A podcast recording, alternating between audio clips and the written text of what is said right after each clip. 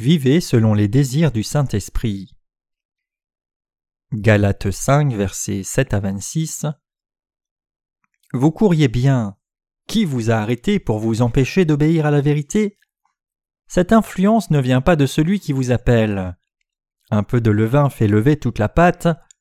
J'ai cette confiance en vous dans le Seigneur que vous ne penserez pas autrement. Mais celui qui vous trouble, quel qu'il soit, emportera la peine. Pour moi, frère, si je prêche encore la circoncision, pourquoi suis-je encore persécuté? Le scandale de la croix a donc disparu. Puisse-t-il être retranché ceux qui mettent le trouble parmi vous? Frère, vous avez été appelés à la liberté, seulement ne faites pas de cette liberté un prétexte de vivre selon la chair, mais rendez-vous par la charité, serviteurs les uns des autres. Car toute la loi est accomplie dans une seule parole dans celle-ci, tu aimeras ton prochain comme toi-même. Mais si vous vous mordez et vous dévorez les uns les autres, prenez garde que vous ne soyez détruits les uns par les autres. Je dis donc, marchez selon l'esprit et vous n'accomplirez pas les désirs de la chair, car la chair a des désirs contraires à ceux de l'esprit, et l'esprit en a de contraires à ceux de la chair. Ils sont opposés entre eux, afin que vous ne fassiez point ce que vous voudriez. Si vous êtes conduit par l'esprit, vous n'êtes point sous la loi. Or, les œuvres de la chair sont manifestes, ce sont l'impudicité, l'impureté, la dissolution, l'idolâtrie, la magie, les inimitiés, les querelles, les jalousies, les animosités, les disputes, les divisions, les sectes, l'envie, l'ivrognerie, les excès de table, et les choses semblables. Je vous dis d'avance, comme je l'ai déjà dit, que ceux qui commettent de telles choses n'hériteront point le royaume de Dieu.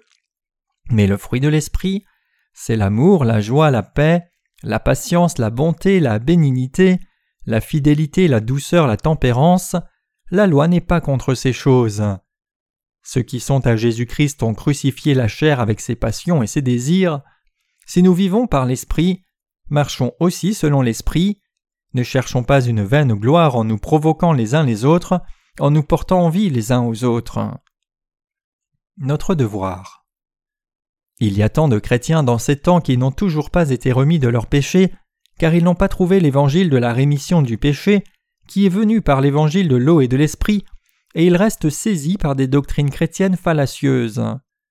Ainsi, par ce livre de Galates, je voudrais les avertir de ce qu'ils font face à la destruction spirituelle en raison de la doctrine des prières de repentance à laquelle ils ont adhéré.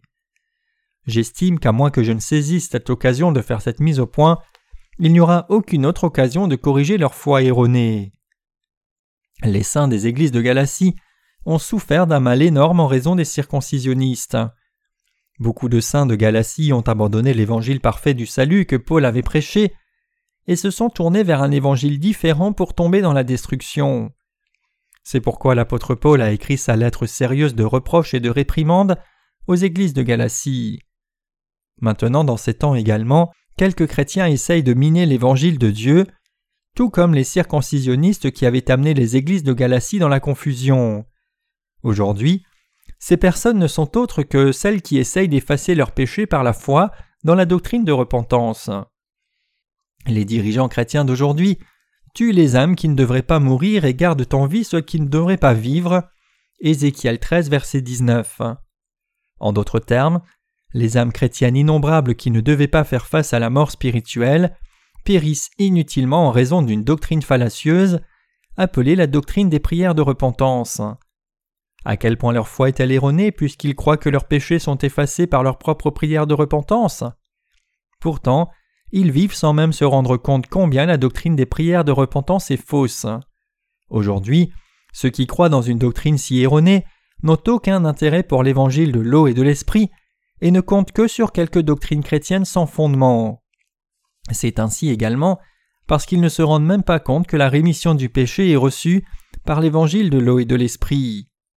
Ainsi, nous devons prêcher à chacun l'évangile de l'eau et de l'esprit annoncé dans les Écritures.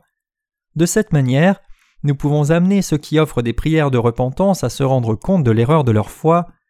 C'est ainsi que les gens ne peuvent hériter de la bénédiction de la vérité de l'évangile de l'eau et de l'esprit si nous leur enseignons la vérité. Ceci également parce que si nous ne témoignons pas de l'évangile vrai correctement basé sur la parole de Dieu, et au lieu de cela critiquons les doctrines chrétiennes, les gens ne prêteront pas attention à nos arguments. Ils diront simplement Bien, c'est seulement votre propre pensée. C'est pourquoi nous devons témoigner en détail, basé sur la parole de l'Écriture, quant aux raisons pour lesquelles la doctrine des prières de repentance est erronée. C'est ensuite seulement qu'ils se détourneront de leur foi erronée et seront sauvés par la foi dans l'évangile de la vérité. Puisque presque chaque chrétien méjuge maintenant que la rémission du péché soit reçue en offrant des prières de repentance, je saisirai cette occasion de témoigner de l'évangile de l'eau et de l'esprit très clairement, sans laisser place au doute. Ces chrétiens doivent se rendre compte combien leur foi est inutile. Nous les croyants dans l'évangile de l'eau et de l'esprit pouvons discerner la fausse foi, et nous pouvons indiquer exactement ces erreurs basées sur la parole. Basées sur la Bible, nous pouvons expliquer exactement pourquoi la foi des circoncisionnistes est fausse. Cette année, on dit en Corée que la température de l'eau de la mer, également connue sous le nom de la mer du Japon, est d'environ 5 degrés plus élevée que la moyenne. L'élévation de la température de l'eau d'un seul degré serait semblable à une élévation de la température au sol à hauteur de 10 degrés. Peu à peu, ce monde avance vers la fin.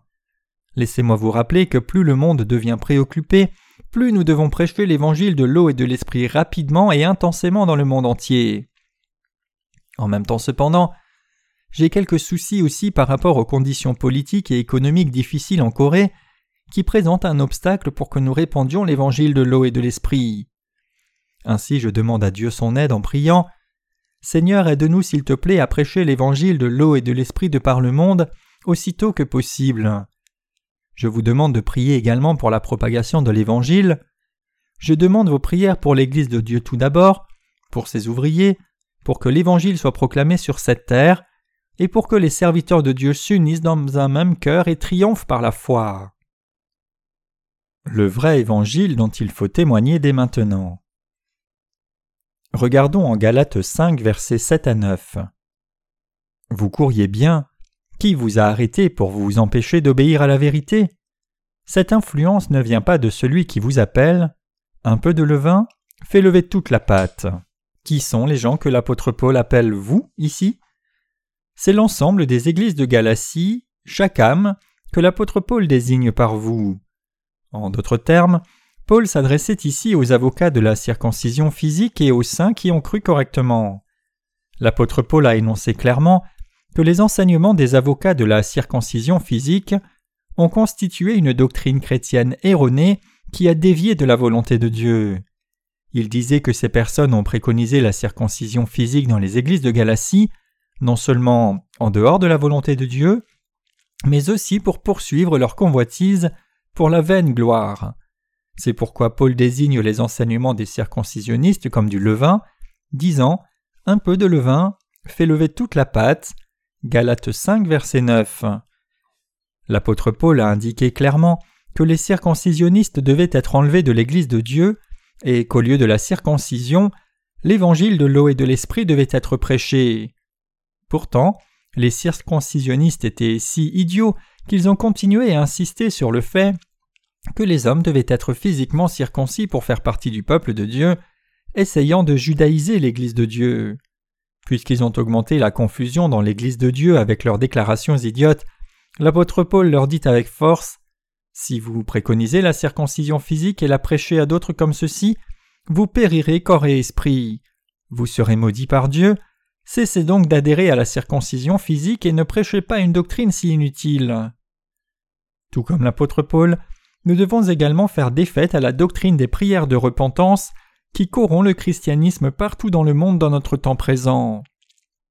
Paul précise que la foi légaliste c'est le levain spirituel qui mène chaque croyant à la mort. Cela signifie que nous devons vaincre la croyance fallacieuse selon laquelle les gens sont remis de leurs péchés par leur propre prière de repentance. Cela signifie également que dans l'Église de Dieu, seul l'évangile de l'eau et de l'esprit devrait maintenant être prêché et qu'aucune autre doctrine chrétienne ne devrait être développée. Nous ne devrions pas tolérer la doctrine des prières de repentance ou aucune autre doctrine qui se tiennent contre l'évangile de l'eau et de l'esprit. Certains clament faussement Tandis que je priais, Dieu est apparu dans ma prière et m'a donné sa parole personnellement. Dans l'Église de Dieu, une telle foi mystique ne devrait pas être embrassée, et personne ne devrait répandre une telle croyance charismatique prétendant faussement exercer la puissance surnaturelle. Nous devons croire en Jésus-Christ comme notre Sauveur, qui nous a appelés avec l'évangile de l'eau et de l'Esprit. Jésus-Christ nous a délivrés de tous nos péchés une fois pour toutes par l'évangile de l'eau et de l'Esprit, et chaque vrai croyant dans cet évangile a été sauvé de tous ses péchés par grâce. Dieu a invité les croyants dans cet évangile vrai à le prêcher partout dans le monde. Maintenant que nous croyons dans la vérité de l'évangile de l'eau et de l'esprit, et que nous avons été sauvés de tous nos péchés, nous devons défendre notre foi dans cet évangile vrai dans nos vies. Nous devons nous rendre compte que c'est dans l'évangile de l'eau et de l'esprit que nous sommes venus pour adorer le Seigneur et pour le servir. Nous devons croire dans cette vérité d'évangile, et nous devons vivre dans une foi toujours croissante, parce que c'est alors seulement que nous pouvons nous améliorer devant Dieu. Nous devons défendre nos âmes en mettant notre foi dans l'évangile de l'eau et de l'esprit. Nous devons nous rendre compte que l'Église de Dieu est l'Église qui prêche seulement cet évangile véritable. Par conséquent, dans l'Église de Dieu, nous ne devrions jamais tolérer n'importe qui qui répande le faux levain. Maintenant donc, l'Église de Dieu ne devrait hériter d'aucun autre enseignement que l'évangile de l'eau et de l'esprit, et de tels enseignements ne devraient jamais y être suivis. Nous devons faire attention au levain spirituel qui entre dans l'Église de Dieu. Le levain est caractérisé par sa capacité à monter.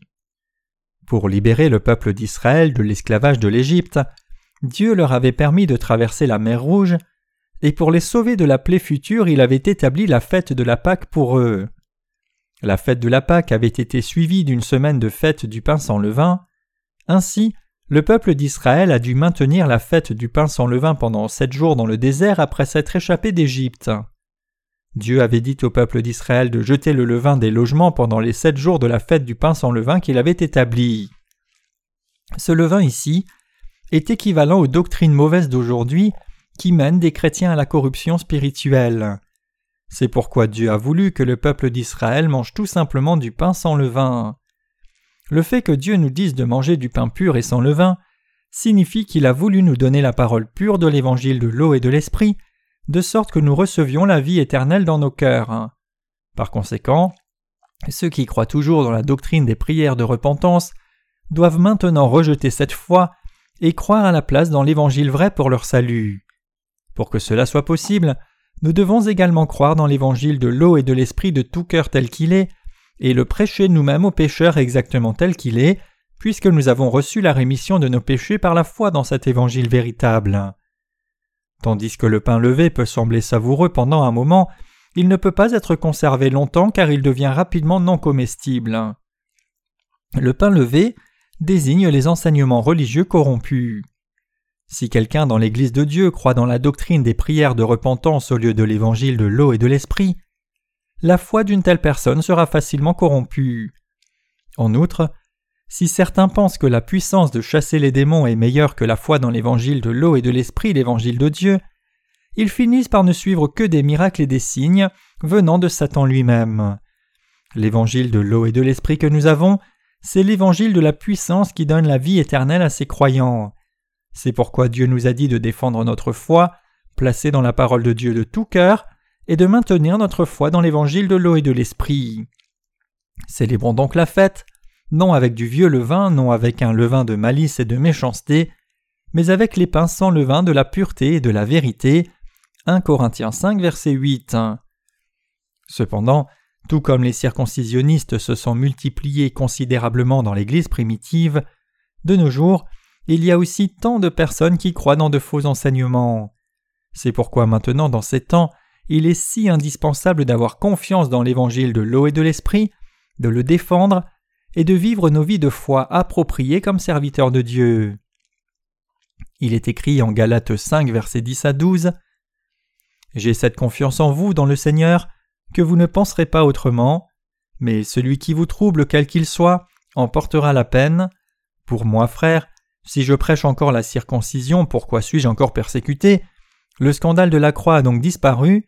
Puisse-t-il être retranché, ceux qui mettent le trouble parmi vous? L'apôtre Paul dit ici J'ai cette confiance en vous dans le Seigneur que vous ne penserez pas autrement. Paul dit aussi que Dieu jugerait les avocats de la circoncision physique. Il poursuit en disant Si je prêche encore la circoncision, pourquoi suis-je encore persécuté? Le scandale de la croix a donc disparu. Galates 5, verset 11. En d'autres termes, Paul souligne le fait que la foi des avocats de la circoncision physique était totalement erronée. Paul a dit au sein de Galatie de rejeter les enseignements fallacieux par eux-mêmes. En d'autres termes, il a averti les circoncisionnistes pour qu'ils laissent leur foi erronée, non en raison de la critique de quelqu'un d'autre, mais par leur propre volonté, parce qu'une telle foi n'est pas venue de Dieu, mais de leur propre fabrication. Ce n'était pas l'ordre de Paul simplement, mais l'ordre de Dieu. L'apôtre Paul était un serviteur de Dieu véritable qui a cru dans l'évangile de l'eau et de l'esprit et qui a été considérablement persécuté pour prêcher cette foi. Pour défendre cette foi, il avait supporté des douleurs énormes s'approchant de la mort pour son témoignage. L'apôtre Paul avait supporté la douleur physique de la torture pour défendre l'évangile de l'eau et de l'esprit. C'est pourquoi Paul reprend les circoncisionnistes, disant qu'il préconisait la circoncision physique pour éviter d'être persécuté avec le Christ. Quel genre de foi était la foi de l'apôtre Paul? Il a confessé sa foi avec les mots suivants Vous tous qui avez été baptisés en Christ, vous avez revêtu Christ. Galates 3, verset 27. Ce sont les paroles de la confession de Paul, proclamant que sa foi a été complètement placée en Jésus-Christ, qui est venu sur cette terre par l'évangile de l'eau et de l'esprit. Paul a cru de tout cœur que quand le Seigneur est venu dans le monde et a été baptisé par Jean-Baptiste, il a pris sur lui tous les péchés de ce monde une fois pour toutes. Et il a également cru que le Seigneur, après avoir pris les péchés de ce monde par son baptême, les a portés à la croix, a été crucifié et a versé son sang.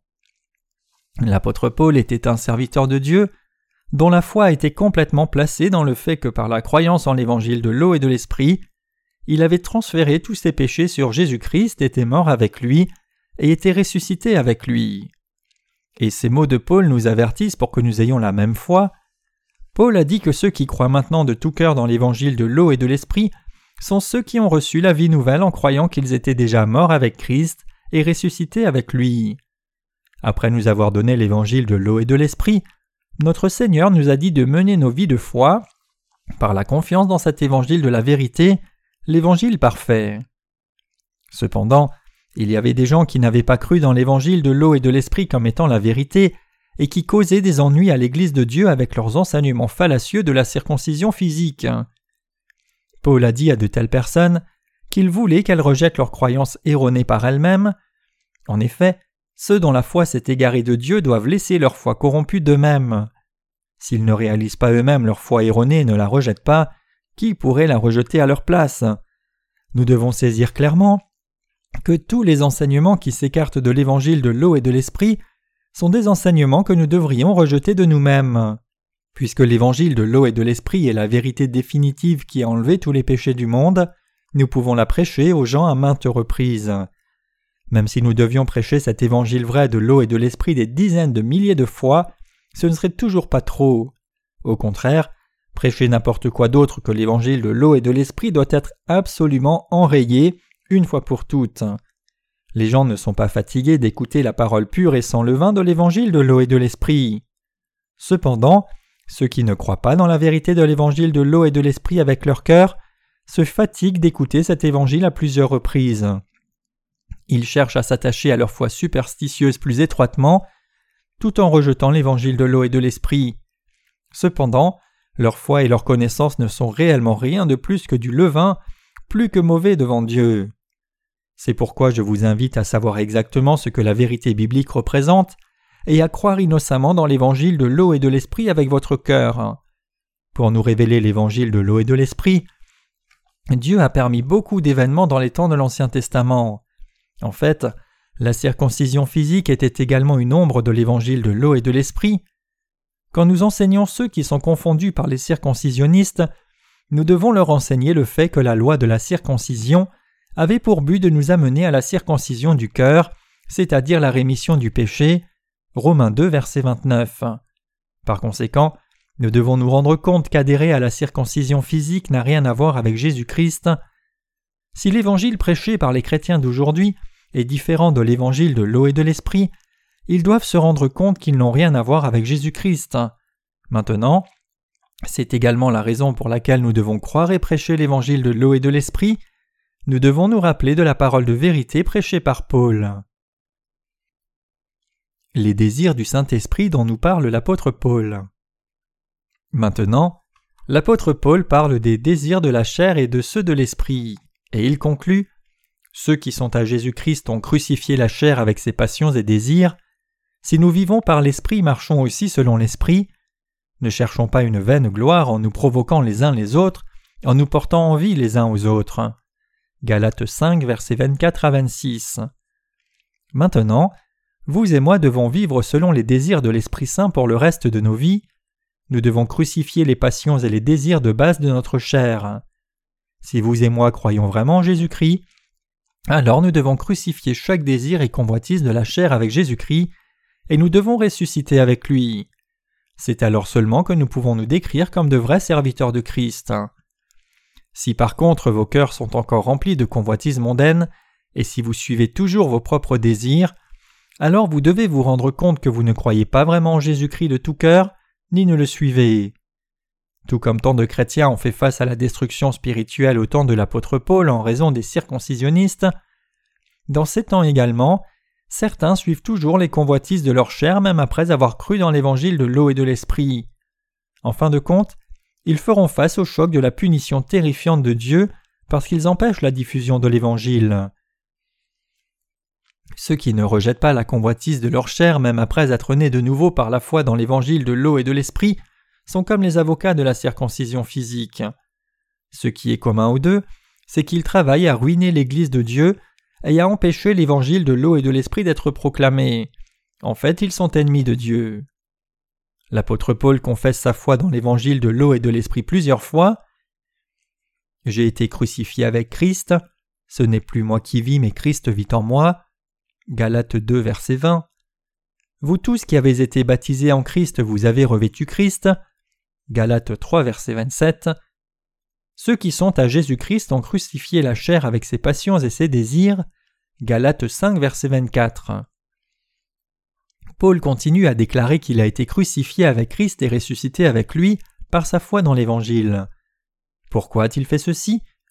C'est parce que vous et moi devons réaffirmer notre foi dans l'Évangile de l'eau et de l'Esprit, même après avoir reçu la rémission de nos péchés par la foi en cet Évangile véritable, car nous sommes toujours liés par notre chair insuffisante. Bien que notre chair soit encore insuffisante, nous avons déjà reçu la rémission de nos péchés par la foi dans l'évangile de l'eau et de l'esprit. Cependant, si nous devions continuer à suivre les désirs de la chair même après être nés de nouveau, cela reviendrait à suivre notre ancien maître. Vous devez saisir que si nous qui sommes nés de nouveau suivons notre chair, cela revient à dire que nous n'avons plus rien à voir avec le Seigneur après avoir été sauvés de tous nos péchés par la foi dans l'évangile de l'eau et de l'esprit. Ce serait comme servir l'ancien Pharaon. Certains peuvent avoir deux maîtres dans leur cœur. L'un peut être Dieu, et l'autre roi peut être vous-même, c'est-à-dire la convoitise de la chair. Avant que nous ne soyons nés de nouveau, nos propres désirs régnaient sur nous en tant que roi, mais une fois que nous sommes nés de nouveau, c'est Dieu qui est notre roi. Si néanmoins vous deviez suivre votre chair même après être né de nouveau, alors vous finissez par devenir ennemi de Dieu. C'est ce que je voudrais vous faire remarquer clairement aujourd'hui. Vous et moi sommes de nouvelles créatures. En Corée, il y a beaucoup de peupliers plantés le long des rives ou à l'entrée des villages. Supposons ici que les aînés des villages ont décidé de supprimer un peuplier vieux et énorme, disant que ce n'était pas nécessaire. S'ils ne retirent pas l'arbre jusqu'à ses racines et son tronc, L'année suivante, ils verront de nouveaux bourgeons poussant et la nouvelle croissance de branches. J'emploie cet exemple pour illustrer que nos désirs de la chair sont juste comme ceci. L'apôtre Paul dit que lorsque nous croyons dans l'évangile de l'eau et de l'esprit dans nos cœurs, la nouvelle vie de Jésus-Christ a été greffée en nous. Au chapitre 11 de Romains, Paul explique que la vraie vie appelée l'évangile de l'eau et de l'esprit nous a été ajoutée à nous, qui n'avions rien que des mauvais attributs de la chair. Quand un arbre est greffé, ses branches sont sciées pour laisser la base de l'arbre, le rhizome est coupé sous un angle, et alors le sillon est greffé sur le rhizome. La greffe est alors enveloppée avec des bandes. Par la suite, le sillon commencera à se développer, absorbant les aliments du rhizome à qui il a été greffé. Si un poirier cultivé est greffé dans un poirier sauvage, quoique ses racines soient du poirier sauvage, ses branches sont de l'arbre cultivé, et ainsi il portera des poires cultivées. C'est parce que le poirier commercial a été greffé sur l'arbre sauvage. Ainsi, la Bible nous indique que notre Seigneur Jésus-Christ est venu dans nos cœurs mauvais, remplis des attributs mauvais de notre chair, a coupé tous nos péchés avec l'évangile de l'eau et de l'esprit, et a implanté sa vie dans nos cœurs. Autrement dit, l'Esprit de Dieu est venu dans nos cœurs qui étaient remplis seulement de mal. Paul a dit Tu as été coupé de l'olivier naturellement sauvage et attaché contrairement à ta nature sur l'olivier franc. Romains 11, verset 24. En d'autres termes, Dieu a coupé les désirs de notre chair qui est apparentée à l'olivier sauvage et a greffé les désirs de l'Esprit de Jésus-Christ qui est le véritable olivier. C'est ainsi que nous pouvons maintenant porter le fruit de l'Esprit Saint, le véritable olivier. Cependant, bien que nous ayons été greffés avec la nouvelle vie, si notre rhizome reste plus fort que le sillon, alors les vieilles branches continueront à se développer de dessous, et quand ces branches de l'olivier sauvage deviendront trop grandes pour le sillon de l'olivier cultivé qui nous est greffé, ce sillon sera accablé par les branches et se défraîchira. C'est pourquoi l'apôtre Paul nous avertit, nous qui avons maintenant été greffés en tant que nouvel créateur, disant de couper les désirs de l'olivier sauvage qui surgissent dans notre chair et de consolider et accroître l'olivier cultivé par la foi. Si vous et moi suivons seulement la convoitise de notre propre chair, alors nous deviendrons identiques aux circoncisionnistes en dépit de la foi dans l'évangile de l'eau et de l'esprit. Il est absolument indispensable que nous nous rendions compte et admettions que notre Maître est Jésus-Christ et non les désirs de notre chair. Nous devons devenir les vrais serviteurs de Dieu qui suivent le Maître de la foi, se rendant compte et croyant que notre Maître est Dieu lui-même. Et nous devons saisir qu'en tant que croyants dans l'évangile de l'eau et de l'esprit, la graine de la nouvelle vie a été maintenant plantée dans nos cœurs. En effet, elle l'est avec précision parce que Jésus-Christ a été planté dans nos cœurs et que nous avons maintenant de nouvelles vies. Nous devrions recevoir dans nos cœurs ce que Dieu nous a dit. Les choses anciennes sont passées, voici toutes choses sont devenues nouvelles. 2 Corinthiens 5 verset 17. Maintenant, notre vieil homme est mort en Jésus-Christ. Ayant pris sur lui vos péchés et les miens, étant crucifié à notre place et ressuscitant des morts, Jésus-Christ est devenu notre Sauveur éternel. La mort que Jésus-Christ a soufferte à ce moment-là est votre mort et ma mort. La résurrection de Jésus-Christ est à ce moment-là votre résurrection et ma résurrection. Si nous croyons vraiment dans l'évangile de l'eau et de l'esprit, et si nous croyons en effet en Jésus-Christ en tant que notre Sauveur, alors nous devons également savoir et croire que notre vieil homme est mort et que nous avons maintenant été ressuscités comme de nouvelles créatures avec lui. Bien que vous et moi ayons reçu la rémission de nos péchés par la foi dans l'évangile de l'eau et de l'esprit, les convoitises de notre chair continuent à surgir sans fin. À chaque fois que cela se produit, nous devons nous rappeler que notre vieil homme est mort avec Jésus-Christ et déclarer à nos cœurs que nous avons été ressuscités avec Jésus-Christ par la foi dans l'évangile de l'eau et de l'esprit. Par notre foi dans l'évangile de l'eau et de l'esprit, nous devons mettre les désirs de la chair en défaite et vivre dans cette foi spirituelle. À moins que vous ne coupiez vos désirs charnels par la foi, ces convoitises de la chair accableront votre nouvelle vie et vous finirez par périr. C'est pourquoi l'apôtre Paul a dit Je meurs quotidiennement.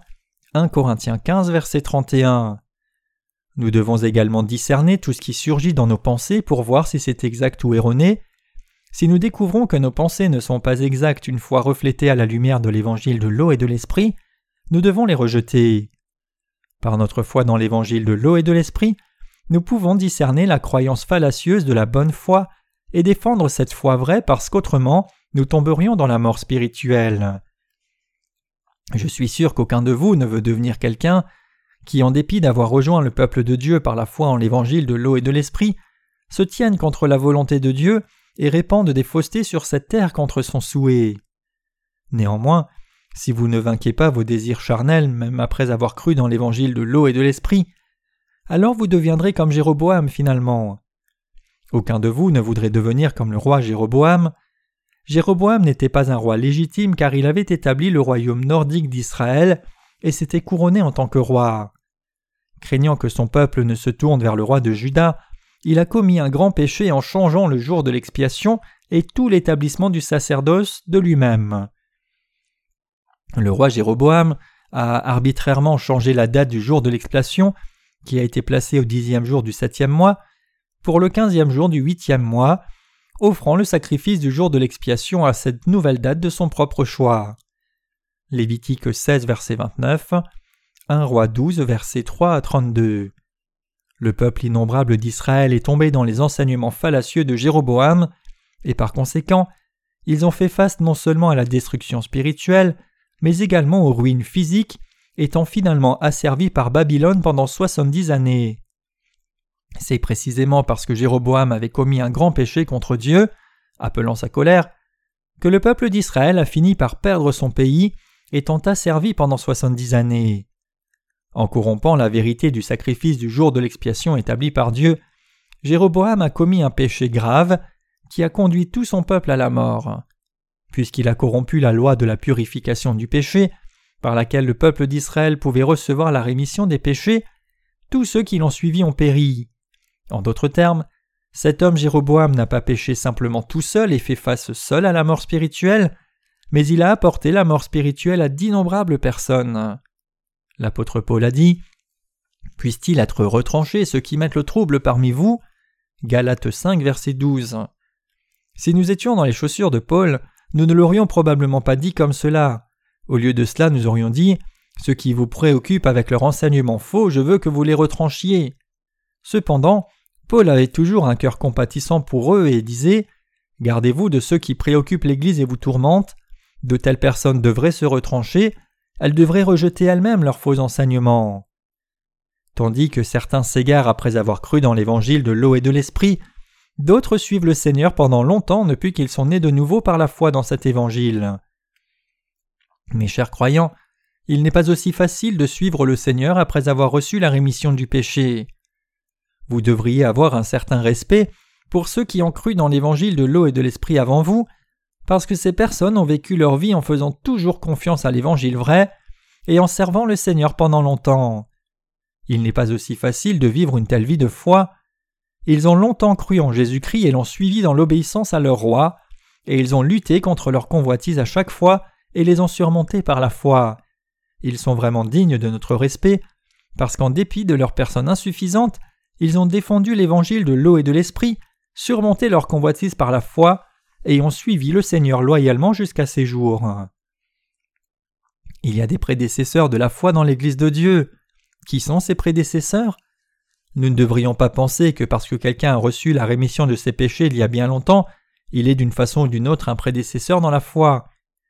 Nous appelons quelqu'un prédécesseur dans la foi non seulement parce qu'il a été remis de ses péchés avant nous, mais également parce qu'il a la foi et le cœur d'un prédécesseur. De tels prédécesseurs de la foi ont combattu et surmonté tant de tentations de leur convoitise, ils ont retranché leurs désirs et ont continué à servir et suivre le Seigneur en dépit de leurs insuffisances, et c'est la seule raison pour laquelle ils méritent notre respect. Vous devriez respecter vos prédécesseurs dans la foi dans l'Église, respecter son ordre et suivre Dieu dans l'obéissance. Quelques saints récemment nés de nouveau pourraient dire Je mène ma vie de foi depuis plus longtemps, mais qu'en est-il des prétendus prédécesseurs de la foi? Il me semble qu'ils ne sont pas si importants. Mais l'ordre dans l'Église établi par Dieu ne change pas n'importe comment par un jeune religieux doué ou fidèle. Puisque les prédécesseurs dans la foi ont suivi le Seigneur, supportant des épreuves innombrables et rejetant leurs désirs par la foi, en dépit de leurs insuffisances et faiblesses, ils méritent le respect de ceux qui suivent leurs traces. Par la foi, vous et moi devons également ôter la convoitise de la chair de nos cœurs. Nous mourrons sûrement si nous suivons nos désirs charnels. Tandis qu'il est possible que nous suivions la convoitise de la chair pour un moment, puisque nous sommes tous insuffisants, nous devons néanmoins suivre Jésus-Christ, plaçant notre foi dans l'évangile de l'eau et de l'esprit. Les choses de ce monde ne sont réellement rien, ce qui est dans ce monde n'est pas éternel. Tôt ou tard, tout dans ce monde changera et disparaîtra, 1 Jean 2, verset 17. Jetez un coup d'œil aux Mongols, les descendants de Genghis Khan, qui avaient par le passé régné sur le plus grand empire de l'histoire de l'humanité. Ils vivent maintenant dans un petit, faible pays, à l'ombre de la Chine. Comme ceux-ci, tout dans ce monde diminue inévitablement une fois qu'il a atteint son apex. La gloire du monde s'évapore en un clin d'œil. En fait, beaucoup de personnes n'atteignent même pas le sommet, mais sont coincées au fond pour disparaître en anonyme. Mes chers croyants, y a-t-il beaucoup de désirs de votre chair qui surgissent en vous? Quoi que vous juriez et vous résolviez chaque jour à ne pas être pris par de telles convoitises, ne surgissent-elles pas inévitablement dès le jour suivant? Tandis que les désirs charnels continuent à s'élever, vous devez les retrancher à maintes reprises par votre foi dans l'évangile de l'eau et de l'esprit. Paul a dit Ceux qui sont à Jésus-Christ ont crucifié la chair avec ses passions et ses désirs. Galates 5, verset 24. Cela signifie que les justes qui ont reçu la rémission de leurs péchés par la foi dans l'évangile de l'eau et de l'esprit ont déjà crucifié leurs passions et désirs. À moins que nous n'ayons nous-mêmes cette foi, il est impossible que nous suivions le Seigneur. Nous ne pouvons pas suivre le Seigneur, à moins que nous ne nous nions nous-mêmes chaque jour. J'ai une histoire personnelle à partager avec vous en dépit de mon hésitation. Par le passé, j'avais un frère plus âgé mais il est mort et a laissé son épouse et ses enfants en bas âge derrière lui. Mon cœur a souffert toutes les fois que j'ai pensé à mes neveux et ma belle-sœur. Cela a blessé mon cœur parce que je ne pouvais pas prendre meilleur soin d'eux. Cependant, toutes les fois que mon cœur s'est senti désolé et m'a fait mal pour ma famille dans la chair, j'ai considéré ce qui suit. Cela blesse vraiment mon cœur quand je pense à eux en termes charnels, mais combien je pourrais les aider même si je devais essayer? Même si je pouvais les aider pendant un moment, est-ce que je pourrais garantir leur avenir pour toujours? S'ils ne croient pas dans l'évangile de l'eau et de l'esprit, ils seront détruits et jetés dans l'enfer, ainsi que devrais-je vraiment faire pour eux? Si je me consacre seulement à ma propre famille, je négligerai mon devoir de répandre l'évangile de l'eau et de l'esprit, et si cela se produit, il sera non seulement impossible de prêcher l'évangile dans le monde entier, mais ma foi elle-même sera également mise en danger. Ne serait-ce pas alors une tragédie pour ma famille et plus largement une perte pour le monde entier? C'est un choix qui n'est bon pour personne. Est-ce que je n'aurai pas également des émotions et des désirs charnels? Moi aussi j'ai les désirs de la chair tout comme chacun. Mais néanmoins, si je devais suivre seulement mes désirs et passions, comment pourrais-je prêcher l'évangile de l'eau et de l'esprit dans tout le monde entier? Comment est-ce que je pourrais travailler pour sauver tant de personnes partout dans le monde si je devais suivre mes propres émotions charnelles? Quoique j'ai moi-même également des passions et des désirs égoïstes, la bonne chose à faire est de laisser tout ce qui est charnel derrière soi pour suivre le Seigneur. C'est pourquoi il y a tant de fois où je crucifie mes désirs et passions, afin d'obéir au commandement de Jésus-Christ qui est mon roi et votre roi.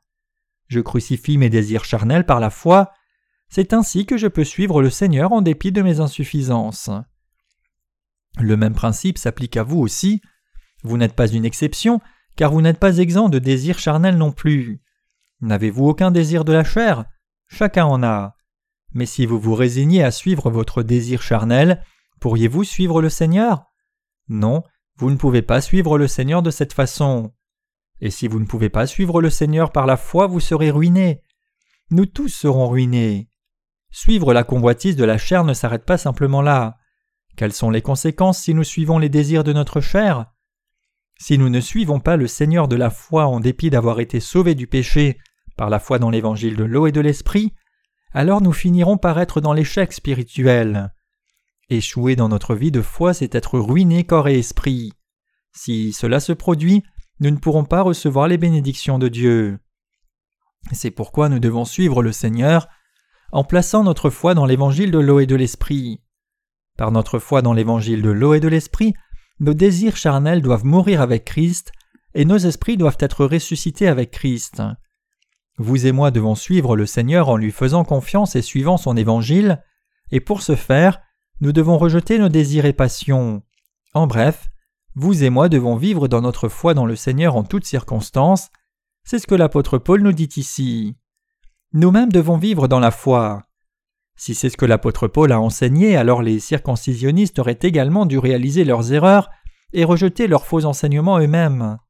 Il en va de même pour nous aussi. Plutôt que de rejeter notre foi erronée à contre-coeur seulement parce que quelqu'un d'autre la critique constamment, nous devons réaliser nous-mêmes son erreur et rejeter chaque enseignement inutile par notre propre volonté. L'apôtre Paul dit Frères, vous avez été appelés à la liberté, Seulement ne faites pas de cette liberté un prétexte de vivre selon la chair, mais rendez-vous par la charité, serviteurs les uns des autres. Galates 5, verset 13. Et il continue en disant Mais si vous vous mordez et vous dévorez les uns les autres, prenez garde que vous ne soyez détruits les uns par les autres. Galates 5, verset 15. Nous avons en effet été sauvés par Dieu, libérés de nos péchés, et sommes devenus le peuple de Dieu. Cependant, nous ne devrions pas faire de cette liberté une occasion pour la chair, mais plutôt nous devons nous servir les uns les autres par amour. L'apôtre Paul nous a avertis de ne pas nous disputer entre nous, essayant d'être plus grands que les autres. Maintenant, vous ne devriez plus chercher la vaine gloire. Si nous croyons en l'évangile de l'eau et de l'esprit, alors nous devons maintenant suivre la vérité, et alors seulement nous pourrons vivre pour toujours. Si nous cherchons la vaine gloire, nous périrons, tout comme on peut ruiner sa vie en suivant un mauvais ami, si vous adhérez à la foi erronée, vos âmes seront détruites pour toujours. Avant, j'avais également beaucoup d'amis.